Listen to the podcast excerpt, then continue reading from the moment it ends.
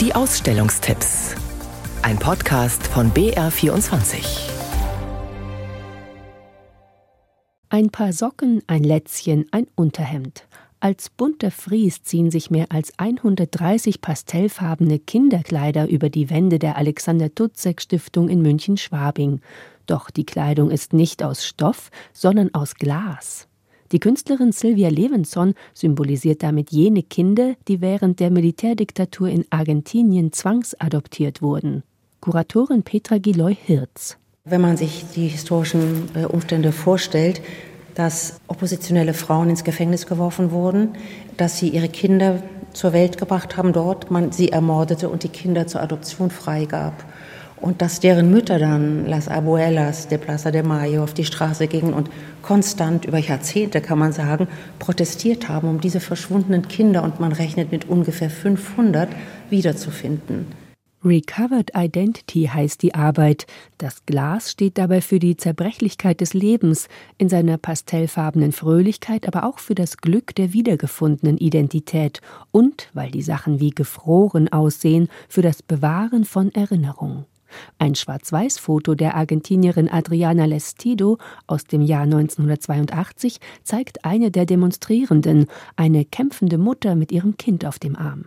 Sie hat hier dieses außergewöhnliche Bild äh, Mother and Daughter from the Plaza Mayo, wo sie sagt, in diesem Bild ist alles enthalten, was in meinem ganzen Werk tragend ist. Es ist die Absenz des Mannes. Auch ihr Mann ist verschwunden, ist ermordet, ist nie mehr aufgetaucht. Es ist die Kraft zum Widerstand und es ist die enge Beziehung zwischen Mutter und Kind. Immer wieder beschäftigt sich die Argentinierin Adriana Lestido mit der Melancholie und Einsamkeit von Frauen und mit deren engen Verbindungen zu ihren Kindern. Da ist die Serie mit Teenagermüttern aus ärmlichen Verhältnissen oder jene von Frauen im Gefängnis, die dort mit ihren Kindern leben, immer in Angst, die Kinder im Alter von zwei Jahren weggeben zu müssen. So Much Love and Compassion, eine Ausstellung von Einsamkeit und Ohnmacht, Zärtlichkeit und Kampfgeist. Bis 24. November in der Villa der Alexander Tutzek Stiftung in München. Ebenso berührend die aktuelle Schau im Münchner Lehnbachhaus.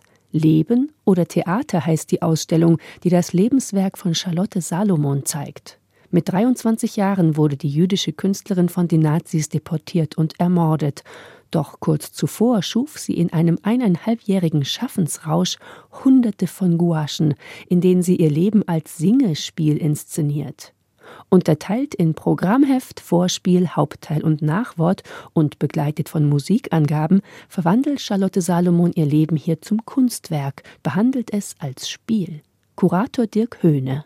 Das hat natürlich expressionistische Züge auf jeden Fall. Und sie selber hatte ja auch eine formale künstlerische Ausbildung, wo sie eben die Kunstgeschichte nicht nur ihrer Gegenwart, sondern eben auch der Vergangenheit mitbekommen hat, darin ausgebildet wurde.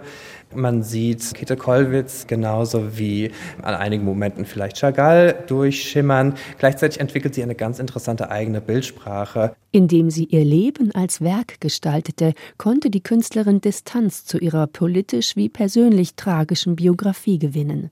Sie spricht in der dritten Person über diese Charlotte auf den Bildern, malt ihre eigene Geburt, zeigt die Familie im Urlaub und an Weihnachten, stellt Gespräche unter Liebenden nach. Ein Theater der Erinnerung. Charlotte Salomon, Leben oder Theater? Bis 10. September im Lehnbachhaus in München.